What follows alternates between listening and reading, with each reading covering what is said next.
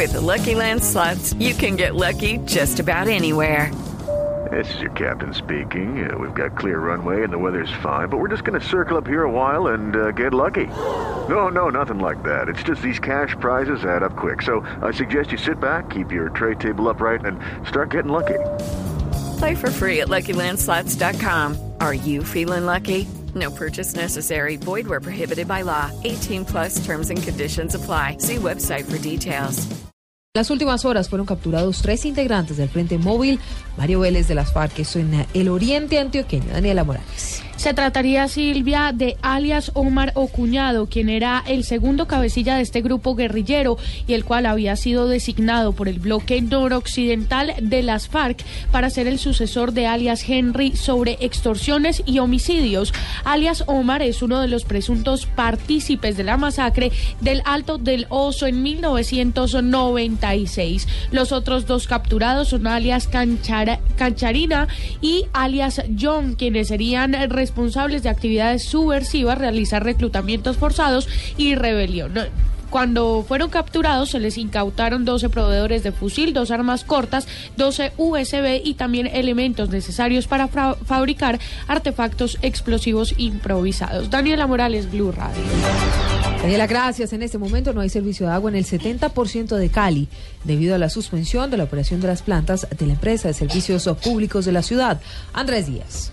Por la alta turbidez que se registra en el río Cauca debido a la lluvia de esta madrugada, desde las 2 de la mañana fue suspendida la operación de la planta Puerto Mayarino que abastece el vital líquido al 70% de la ciudad. A esta hora, el oriente y sur de la ciudad no cuentan con el suministro de agua y los otros sectores registran baja presión. El ingeniero Roberto Pomar, jefe de distribución de agua de Encali. Nosotros metimos el reservorio, entonces hay una afectación en términos de presión y de la red, digamos lo que nosotros llamamos cola de red, es la parte más alejada de la planta subió la turbidez, el oxígeno bajó, pero ya en ese momentito, en unos media hora por lo menos, pienso que ya estamos reiniciando normalmente. Se espera que con el restablecimiento de la planta de Puerto Mayarino, en una hora toda la ciudad cuente con el suministro de agua potable. Desde Cali, Andrés Díaz, Blue Radio.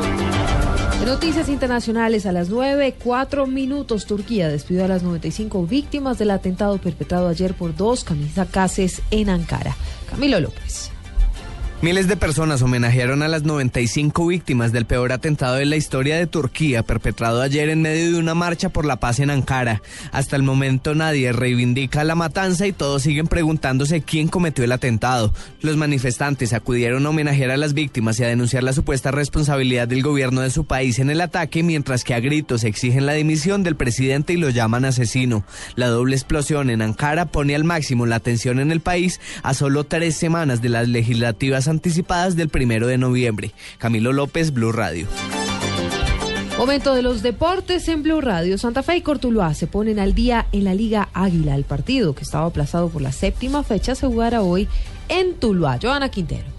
Con transmisión de Blue Radio hoy a las 5 y 10 de la tarde en el estadio 12 de octubre de Tuluá, el equipo Corazón del Valle recibe al Santa Fe por el juego aplazado de la fecha 7 del rentado local. El equipo del técnico Gerardo Peluso llega tranquilo con la campaña que vienen realizando. En términos generales, los números dicen que defensivamente estamos bien, los números dicen que la actuación ha sido muy buena y estamos bien posicionados. El conjunto cardenal es cuarto en la tabla con 23 puntos, mientras que el equipo de Jaime de la Pava suma 19 puntos y está en el puesto 13. Joana Quintero, Blue Radio.